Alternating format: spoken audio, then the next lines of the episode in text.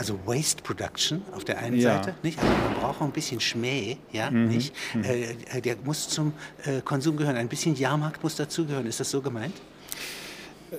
Ich will nicht sagen, dass das unbedingt dazugehören muss. Es gehört im westlichen Modell dazu. Es ist relativ erfolgreich. Ähm, ob das dazugehören muss, weiß ich nicht. Ich meine, wir haben sehr große Probleme, äh, die wir dadurch erzeugen. Also das äh, westliche Konsummodell ist ja nun alles andere als äh, umweltverträglich oder auch sozialverträglich, sondern ist ja ein Modell, was sehr viele Probleme in diesem Bereich schafft.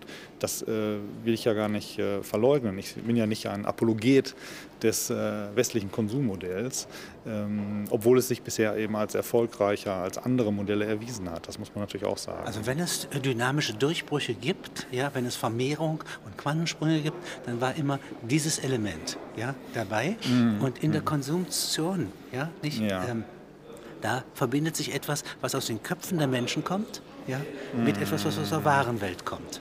Ja? Und dies scheint die äh, diese Beweglichkeit, diese hohe Flexibilität ja. auszumachen. Während bei einer Produktion sind ja sehr viel Zwischenglieder. Ich muss eine Fabrik mm. bauen, ich muss Menschen ausbilden, äh, ich muss das Trägheit der bisherigen ja. Produktion ja, äh, überwinden. Mm. Und ich kann ja nicht alle entlassen und alles niederreißen. Ja, ja. Das ist ja nun letztlich, was Sie beschreiben, genau äh, der Hintergrund dessen, was wir eben heute in der ähm, Wirtschaftsentwicklung haben, dass man versucht, äh, diese ähm, Strukturen zu flexibilisieren. Das ist ja so eines dieser großen Ketten Catch, Catchwords, dass große Unternehmen versuchen, irgendwie in kleinere Einheiten zu kommen, Netzwerke, das sind ja diese Management-Leitbegriffe äh, der Gegenwart. Und das hängt genau ja damit zusammen, dass die Konsumtionssphäre an Berechenbarkeit verliert. Äh, die Manager wissen oft nicht mehr genau, was in ein, zwei Jahren aktuell ist. Und deswegen wollen sie nicht einen großen Fixkostenblock äh, an ihrem Hals hängen haben, sage ich mal. Versuchen das zu verschlanken, zu flexibilisieren. Das ist genau der Hintergrund. Also bei den klassischen Ökonomen, ja, Ricardo oder Adam Smith, da geht es so, dass erst die Produktion kommt. Die ist die dominante, ja, mhm. die ist die Quelle der Zuverlässigkeiten.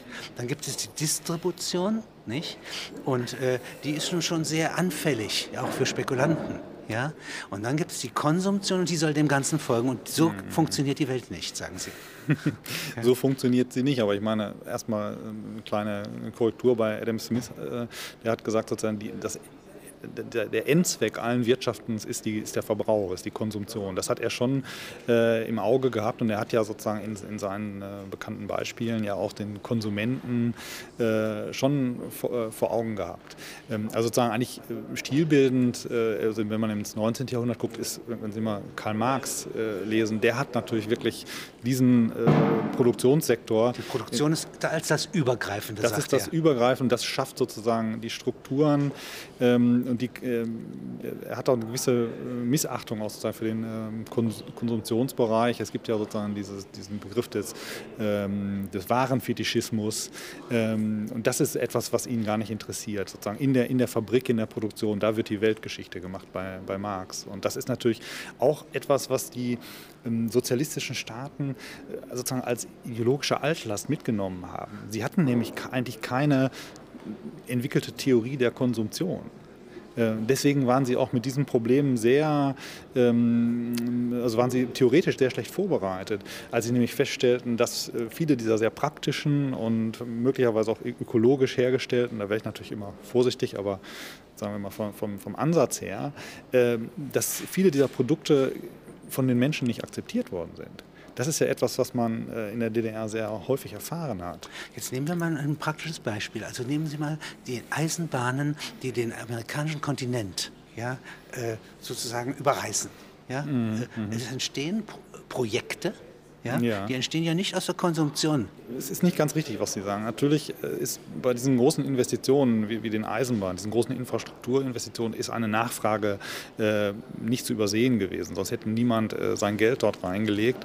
Also die Transportsysteme, die man bis dahin hatte, waren eigentlich ähm, überlastet, waren an die Grenze ihrer Kapazität gestoßen. Und dann waren, war eben diese Technologie äh, vorhanden. Also es gibt sozusagen eigentlich beide Seiten hier, nicht? die Nachfrage und äh, auch das Angebot. Ähm, warum, und, und ein guter Punkt, den Sie angesprochen haben, ist, dass einige Linien vielleicht am Bedarf vorbeigeplant worden sind und eingegangen sind. Und das ist auch ein, führt uns zu einem Punkt, den ich sehr stark mache in meinen Arbeiten, eigentlich die aktive Rolle des Konsumenten. Wir haben ja lange diskutiert. Äh, das war ja auch in der, in der 68er Zeit noch lange sozusagen ein, ein Thema, der, der unmündige Konsument, der manipuliert wird. Das haben sie sozusagen bei den, in, der, in der kritischen Schule, äh, ist das diese un, unbegrenzte Manipulierbarkeit. Und das halte ich für äh, völlig falsch, weil der Konsument ist viel mündiger, als man denkt. Er weiß schon, äh, welche Dinge er haben will, welche er nicht haben will. Er ist eigentlich eigensinnig. Und das Problem der Wirtschaft ist dieser Eigensinn. Das finden Sie schon im 19. Jahrhundert. Also ich habe da mal bei, dem, bei der Schuhindustrie, äh, darüber habe ich mal gearbeitet. Das war ein irres Problem in den ähm, 1880er, 90er Jahren, ähm, dass die schon Lager hatten, die sie im nächsten Jahr nicht mehr verkaufen konnten. Und die Idee, die diese äh, Fabrikanten dann hatten, scheint mir eine sehr typisch deutsche zu sein. Die wollten nämlich ein ähm, Modeamt gründen, dass das im Vornherein festlegt, welche Modetrends in welchem Jahr äh, laufen sollten, um eben sozusagen diese, dieses Unberechenbare aus dem Markt herauszunehmen. Da hat natürlich der Konsument nicht mitgespielt. Der ist nämlich sozusagen wirklich sehr ähm, unberechenbar. Auch in Amerika, ja, hm. nach der großen, nach dem Schwarzen Freitag, ja, versuchen die im New Deal Normen ja. zu entwickeln. Und zwar für Löhne, Preise, hm. Art der Artikel, äh, Mixtur der Artikel ja. und Verbreitungswege. Hm. Ja. Auch mhm glatt gescheitert. Ja, ja, klar. Ja. Und das haben wir auch in Deutschland natürlich, also nicht nur in der DDR, sondern auch im Nationalsozialismus. Versuch der Verbrauchslenkung, das wird in Deutschland in den 30er Jahren ein großes Thema. Was ist da anders? Weil äh, mir scheint als Laien, ja, mhm. äh, dass die, die, Nationalsozialisten eine geschicktere Hand hatten, wenn sie den Volkswagen zum Beispiel propagieren, mhm. bevor es sozusagen dieses Produkt ja, überhaupt gibt. Ja. Äh, wenn sie Nivea-Creme und die mhm. Sonnenhungrigkeit ja, quasi zu einer Massenbewegung entwickeln. Mhm. Mhm. Wenn sie auf Rügen diese langen äh, äh, äh, Ketten künftiger Hotels bauen, mhm. ja, dann ist ja das ebenfalls wie die Autobahnen, ja, die sie übernommen haben, ja, sind das ja eigentlich Griffe in eine Lenkung, ja, äh, die gleichzeitig Begeisterung auslösen, also ja. Äh, Zielvorstellungen auslösen. Das sind, wenn man so will, Propagand in Anführungsstrichen propagandistische Meisterleistungen gewesen. Die Konsum, auch einen Konsumappell ja. enthalten. Genau. Wenn Sie zum Beispiel ein, ein an die Alpenkanäle denken, ja. Ja, das heißt, dass man mit den KDF-Filmen äh, von der Nordsee mm. über die Alpen mm. zur Adria fährt. Das ist ja eine sehr kühne Idee. Ja, ja. Und die haben, das ist sozusagen, das ist, was ich sag, sagen wollte, diese Meisterleistung besteht eben darin, äh, etwas greifbar nah erscheinen zu lassen, was in Wirklichkeit sehr fern ist. Ja. Sozusagen die, die Seereise für den Arbeiter hat es in den 30er Jahren nie gegeben. Das waren bestenfalls äh, Angestellte, auch eher schon leitende Angestellte. Aber natürlich die Bilder haben sich festgesetzt in den Köpfen und die bundesdeutsche Industrie, äh, äh Freizeit- und Touristikindustrie, konnte in den 50er Jahren genau da an, anknüpfen. Die Menschen hatten diese Wunschvorstellung schon äh, gespeichert. Aus der Zeit vor dem Krieg. Aus der Zeit vor dem Krieg. Krieg nur unterbrochen das, wie durch einen bösen Traum. Genau. Das ist sozusagen, das ist der große, wenn Sie so wollen, Startvorteil, äh, den, den man sozusagen im Wirtschaftswunder hat. Es hört sich ein bisschen zynisch an. Ich, ich will überhaupt nicht zynisch sein, aber äh, Konsumvisionen laufen sehr lange. Beschreiben Sie mir mal eine der längsten Strukturen ja, äh, im Konsum. Nehmen Sie mal den Tourismus beispielsweise. Mm. Wo, wo fängt der an? Wann fängt man, und ein Bauer, äh, äh der mag äh, äh, in der Völkerwanderung vertrieben werden. Mm. Ja? Es mag ganze Völker geben, die fremde Äcker an ja. sich nehmen. Das ist ja nicht Reisen. Das ist nicht, das ist nicht äh, äh, touristisches Reisen. Also ich würde schon sagen, es hat etwas mit Freizeit zu tun, mit Nichtarbeit. Also Tourismus ist sozusagen ein Gegenbild äh, zur Arbeit, zu, zum, auch zum arbeitsbezogenen äh, Reisen, Wandern. Ähm, wo das anfängt, ist das sehr schwierig zu sagen. Ähm, da gibt es lange Debatten. Ähm, nehmen wir die Pilgerreisen im Mittelalter. Auch da haben wir ja sozusagen Reisen, das aus dem Arbeits aus dem Alltag herausgehoben ist. Das hat mit Arbeit nichts zu tun. Da will man sich rekreieren. Äh, da hat man im Prinzip schon den Begriff. Und wir haben auch viele wirtschaftliche Strukturen. Das sind in gewisser Weise ähm, frühe Pauschalreisen. Ähm, also das ist sozusagen also ein Sie Strang. meinen jetzt zum Beispiel Kreuzzüge. Der Kreuzzug von 1204, der führt zur Eroberung von Byzanz. Nein, Kreuz, Ausräuberung von Byzanz. Nein, nein, das Verdienen ist was anderes. tut Das ist, das ist Genua, eine, Pisa und nein, Venedig. Nein, Herr Kluge, das, ist, das habe ich jetzt nicht gemeint. Ich habe sozusagen die ähm, Pilgerfahrten zu heiligen Städten gemeint, äh, äh, wo man also sozusagen hinfährt, um sein Seelenheil äh, zu retten. Das ist also sozusagen in der Regel äh, eher äh, friedlich. Aber das ist natürlich ein, das ist auch kein direkter äh, Vorläufer. Wichtiger sind natürlich die Bildungsreisen, die sozusagen einen humanistischen Impuls hatten, dass man sozusagen seine, ähm, seine Bildung, seine Ausbildung abschließt mit einer langen Reise, die man als junger Adliger zunächst äh, in Begleitung eines Tutors unternimmt, der einem dann sozusagen die Städten der klassischen Antike äh, zeigt. Weltaneignung im Grunde. Ja, nicht? Weltaneignung. Und, und, dann macht man dann alles andere, was man als junger Mann noch wissen muss. Man besucht natürlich äh, die berühmten Bordelle in, in Venedig und so weiter. Das ganze Spektrum äh, gehört dazu. Und diese soziale Praxis äh, diffundiert dann nach unten ins Bürgertum, um, also das ist sozusagen ein sehr starker Strang äh, auf diesem Weg. Da kommt dann natürlich die Romantik dazu, die Naturverklärung, dass man sozusagen in die Natur gehen muss, um zu seinem wahren Ich zu finden. Das sind ja die ersten Bergsteiger um die Zeit. Ja, ja, nicht? genau. Und das ist sozusagen sehr faszinierend zu sehen. Da wird auf einmal etwas umgewertet, weil Berge und auch See, das war eigentlich etwas sehr Bedrohliches für die Menschen. Wenn Sie gucken, die ersten, ähm, sozusagen, wo heute Tourismusorte sind am, am, am Meer, die waren äh, in der Vergangenheit. Strände für Strandpiraten. Ja, ja, genau. Und die Häuser waren vom. Meer abgewandt weil da kam der Wind her und man, man guckte in die andere Richtung. Und jetzt gibt es eine Entfaltung. Das ist ja überhaupt in der Ja. bürgerlichen Gesellschaft seit 1600. Ja, geht das in Quantensprüngen immer weiter. Und Sie haben einen solchen Sprung festgemacht 1820. Ja, Ja. da ist plötzlich eine Vermehrung äh, des Verkehrs, ja, der Produktion, aber der Konsumtion und Ja. damit auch der Reisetätigkeit. Das ist völlig richtig. Also wir haben da natürlich ähm, technologische sozusagen Durchbrüche. Ähm, also ganz wesentlich ist eben sozusagen die äh, Nutzung der Dampfkraft äh, für Transportzwecke. Also die Eisen- Eisenbahn? Eisenbahn äh, fängt an in Deutschland dann in den 1830er Jahren und eigentlich ist sozusagen der Durchbruch da in der, in der Mitte äh, des 19. Jahrhunderts, also die 1850er Jahre. Ähm, aber wir haben natürlich die ähm, äh, Dampfer, Dampfschifffahrt, äh, das kommt und wir haben auch vorher schon eine Verbesserung der Chausseen. Ähm, Also hier wird die Infrastruktur verändert sich dramatisch. Wenig später, ein paar Jahrzehnte später, haben wir dann in der hm, Kommunikationstechnologie einen Quantensprung, der ist sozusagen, dagegen ist der Beschleunigungseffekt des Internets sehr gering. Wir haben die Telegrafie, die etwa äh, die Nachrichtenlaufzeiten zwischen Indien und äh, London, das habe ich mal nachgeguckt, äh, von 145 Tagen auf wenige Minuten zusammenschrumpfen Also mit Dampfer lässt. war es äh, 145 Tage. Ja? Äh, Das war vor dem Dampfer. Das war noch in der, das war noch sozusagen der Um das äh, ähm, Kap der Segel. Hoffnung herum. Ja, ja, genau. mit, dem mit dem Segelschiff. Ja. Und jetzt kommt also äh, zunächst der Suezkanal, ja, nicht? Ja. Verkürzt das. Dann äh, die Telegrafie und die verkürzt sich nochmal von 30 Minuten auf äh, zwei Minuten Ja, oder ja, immer. dann mit der Perfektionierung ist das. Und das hat natürlich dramatische Konsequenzen, ähm, natürlich vor allem für, für, für kommerzielle Märkte, für Finanzmärkte. Man weiß eben ein paar Minuten später die, die Börsenkurse äh, aus den, äh, von der Wall Street in, in, in London oder in Berlin. Man kann darauf reagieren. Das waren ja Sachen, wo man vorher tagelang äh, darauf gewartet hat. Man war völlig im Unklaren, was da eigentlich passiert. Gibt's, werden diese Überseekabel, die jetzt um diese Zeit ja, Ja. Mhm. verlegt werden, ja, durch die Ozeane, werden die heute noch benutzt? Oder geht das Äh, heute durch den Nein, Äther? es gibt, heute, es gibt heute eigentlich gar keine. Dieses Telegrafiesystem ist vor wenigen Jahren äh, mehr oder weniger äh, eingestellt worden, weil das ist, äh, wir haben heute Fa- Faxe, wir haben das Internet jetzt äh, bekommen. Ähm, das ist, ähm, äh, die wurden auch äh, damals nach einer gewissen Zeit erneuert, weil die waren natürlich ähm, ähm, korrosionsanfähig. Nicht? Aber es ist schon faszinierend, dass wenn der Krieg 1939 ausbricht, ja, ja. noch ein Kabel über Frankreich bis New York reicht und so weiter.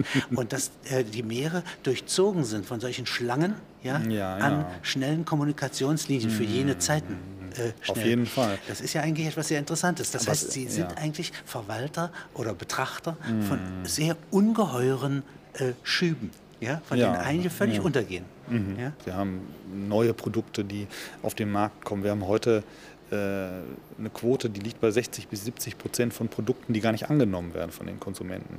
Also Produkte, die mit großem Aufwand entwickelt werden, auf den Markt gepusht werden mit Werbung, die sind sozusagen sofort wieder weg. Ähm, also das ist eine, etwas, was für die Unternehmen auch sehr unberechenbar ist. Deswegen gibt es diese schönen neuen Berufe wie Trend Scout. Leute, die sozusagen in die ähm, Submilieus gehen, in die Szenen, in die Clubs und gucken, was könnte denn da jetzt vielleicht als neue Farbe im nächsten Jahr äh, angesagt sein. Also das ist sozusagen ein Bereich, der äh, sehr fluktuierend ist. Also ich glaube, das große Problem ähm, es ist, es ist ein, ein, lebensweltliches Problem, was wir haben.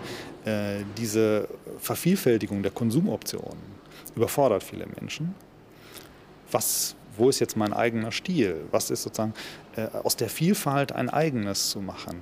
Es wird so vieles angeboten. Es gibt Leute, die sich überschulden, die mit ihren ähm, Kreditkarten nicht mehr äh, klarkommen. Aber es gibt auch einfach Leute, die psychisch unter einem sehr großen Druck stehen, weil sie sozusagen up-to-date sein wollen, weil sie sozusagen diesen Trends hinterherlaufen wollen.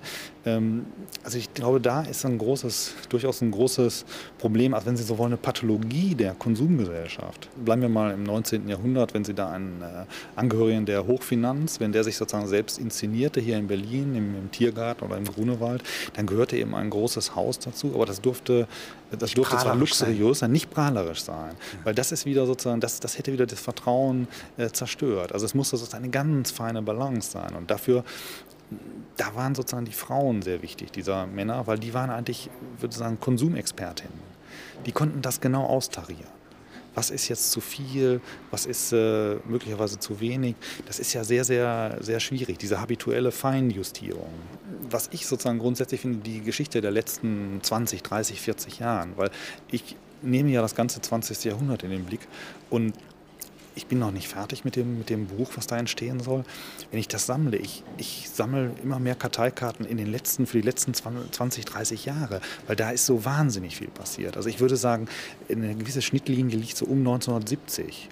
Da ist sozusagen, da entgrenzt sich das und da also die Welt in den 50er und 60er Jahren, die, die sah wirklich sehr, sehr anders aus als die äh, in den 70er und 80er Jahren. Da, da liegt sehr viel dazwischen. Und das ist, ist es gibt, äh, ich meine, die Historiker sind ja im Großen und Ganzen auch konservative Leute, lassen erst mal so 30, 40 Jahre äh, Zeit Gehen, verstreichen. Dann studieren sie es, ja. Dann fangen sie an. Ich meine, das hängt auch häufig mit den Archiven zusammen, dass es da Sperrfristen gibt und so. Aber da besteht so eine gewisse Berührungsangst. Man will nicht zu nah an die eigene, ans eigene Leben ran. Und das finde ich etwas, was ich eigentlich nie so richtig äh, nachvollziehen kann, weil sozusagen die äh, Geschichte auch, beginnt gestern. Ja, Geschichte beginnt gestern. Und natürlich, auch, wenn ich mich mit der Geschichte von vor 200 Jahren befasse, äh, die Themen und die Blickwinkel bringe ich ja sowieso aus der Gegenwart mit. Soll ja keiner dran glauben, dass er sozusagen da irgendwelche objektiven äh, Kriterien hat, sondern das sind sozusagen die Dinge, die, äh, die in der aktuellen Tagesordnung Ordnung sind und die projiziert man zurück. Jetzt gibt es Schläge, Keulenschläge des Schicksals oder der Geschichte, wie meinetwegen den 11.9. Ja? Mm, Plötzlich mm. ist Tourismus zum Beispiel nicht mehr etwas Sicheres. Ja? Die stapelbaren ja. Büros sind nichts Sicheres. Mm, ja? Das heißt, Konsum ist, hat eine neue Not Notierung, ja? nämlich sicherer Konsum. Ja? Wie antwortet man darauf? Ja, das ist ein Riesenproblem für die, äh, für die Wirtschaft, also natürlich für die Reisebranche. Ähm, äh, Im Grunde genommen äh, muss man sagen, gibt es keine, keine wirklichen Antworten darauf. Man kann natürlich ähm, darauf äh, vertrauen oder, oder hoffen, ich glaube besser hoffen, dass, dass die äh, Menschen sehr kurzes Gedächtnis haben. Weil wir hatten äh, das schon häufiger bei terroristischen Anschlägen, dass das dann so ein, zwei Jahre wurden bestimmte Bereiche gemieden und dann das irgendwie aus dem Bewusstsein ähm, rausgekommen. Und es ist ja, ich, ich denke auch, der, der Tourismus wird jetzt nicht, ähm, der Tourismus ist nicht so wahnsinnig rückläufig, wie man es vermuten könnte. Das war ja die ersten Wochen, die ersten Monate danach haben die Leute überlegt, kann ich überhaupt noch fliegen und so. Aber natürlich ist der Aspekt Sicherheit äh, von Konsum, ist, finde ich, ist ein, ist ein Zukunfts, äh, Zukunftsbereich. Das fängt ja sozusagen an bei Lebensmitteln. Lebensmittelskandalen. Immer mehr äh, Dinge, die wir konsumieren, kennen wir gar nicht mehr. Wir wissen nicht mehr sozusagen, dass, dass das Sakko, was ich trage, ich weiß nicht mehr, unter welchen Bedingungen ist das eigentlich hergestellt worden. Sind das die Bedingungen, die ich gerne äh, ethisch vertreten kann, die ich gerne haben möchte? Ist da vielleicht äh, irgendwo Kinderarbeit oder äh, sonst irgendwas äh, in der Wertschöpfungskette drin? Ähm, auch da fangen Unternehmen ja an, äh, sich diesen Fragen zu stellen und äh, sozusagen dieses Thema Unternehmensethik kommt stärker. Äh, Unternehmen sehen sich ja sehr viel Kritik auch entgegengesetzt durch Globalisierungsgegner. Ähm, und das ist auch sicherlich ein sehr wichtiges Thema.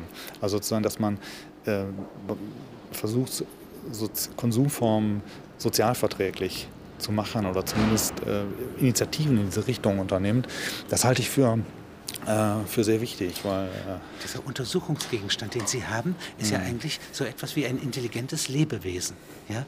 Das heißt also, die Summe aller Konsumenten entwickelt einen Zwang, ja? ja? indem sie Produkte in den Orkus gibt, mm. ja? vernachlässigt ja? ja? und andere vorzieht. Ja? Äh, und dabei entsteht doch eigentlich so etwas wie ein intelligentes Verhalten, nur nicht über einen Körper und nicht über einen Kopf, über ein Hirn. Schwierig zu sagen, ob das wirklich ein intelligentes Verhalten ist oder ob es ein es ist sehr unberechenbar. Es sind irgendwie Schübe, es kommen bestimmte Themen auf die Tagesordnung und die verschwinden auch wieder.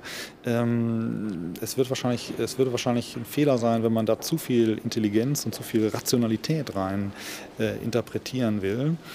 Ähm, aber also es ist vielleicht so ein bisschen wie mit der Mode. Also da weiß man auch nie so genau, was jetzt eigentlich kommt. Und jeder Versuch, das finde ich unglaublich spannend, das zu planen, das irgendwo in den Griff zu kriegen, geht schief. Diejenigen, die sich festlegen, die Produzenten, die bleiben auf dem Zeug sitzen. Die verkaufen das nicht. Auf anonymen Märkten haben wir das Problem, was wird mir da überhaupt angeboten? Wie ist die Qualität? Wie kann ich das, äh, wie kann ich das beurteilen? Ähm, es gibt Mechanismen, mit denen Unternehmen da äh, eingreifen. Zum Beispiel die, Marke, die moderne Marke ist eine Erfindung des 19. Jahrhunderts. Ähm, damit hat der Verbraucher letztlich die Möglichkeit, eigentlich seine, seine, die Qualität, die er haben will, zu erpressen. Weil wenn, das nicht, wenn er das nicht bekommt, dann ruiniert er die Marke und dann ruin, wird das Unternehmen ruiniert.